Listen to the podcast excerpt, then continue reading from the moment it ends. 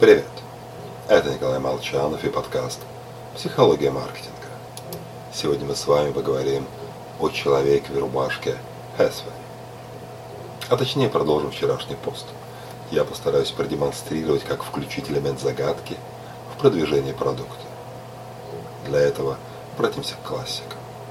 Вспомним рекламную кампанию Дэвида Агилви, одного из величайших рекламистов истории.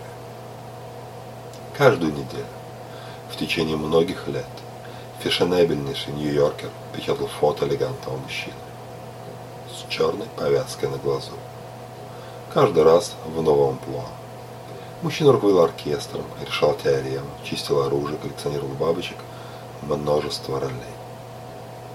Повязка на глазу работала спусковым крючком, привлекала внимание и создавала тайну. Меняющиеся образы рассказывали историю, оставляли место воображению, рождали загадки, что таинственный незнакомец будет делать на следующей неделе.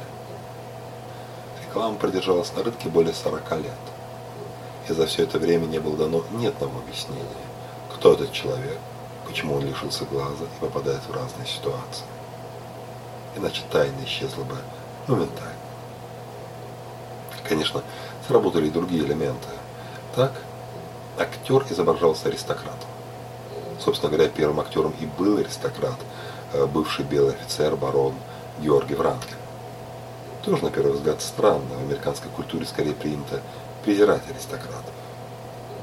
Только покупатель редко говорит то, что думает. Американцы насмехались над знатными людьми, но в глубине души хотели походить на них. Компания, основанная на тайне, отражала подход Дэвида Агилви. Люди не читают рекламные объявления как таковые. Они читают то, что им интересно. Иногда этим оказывается реклама.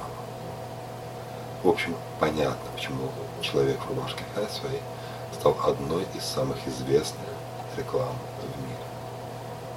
С вами был Николай Молчанов и подкаст.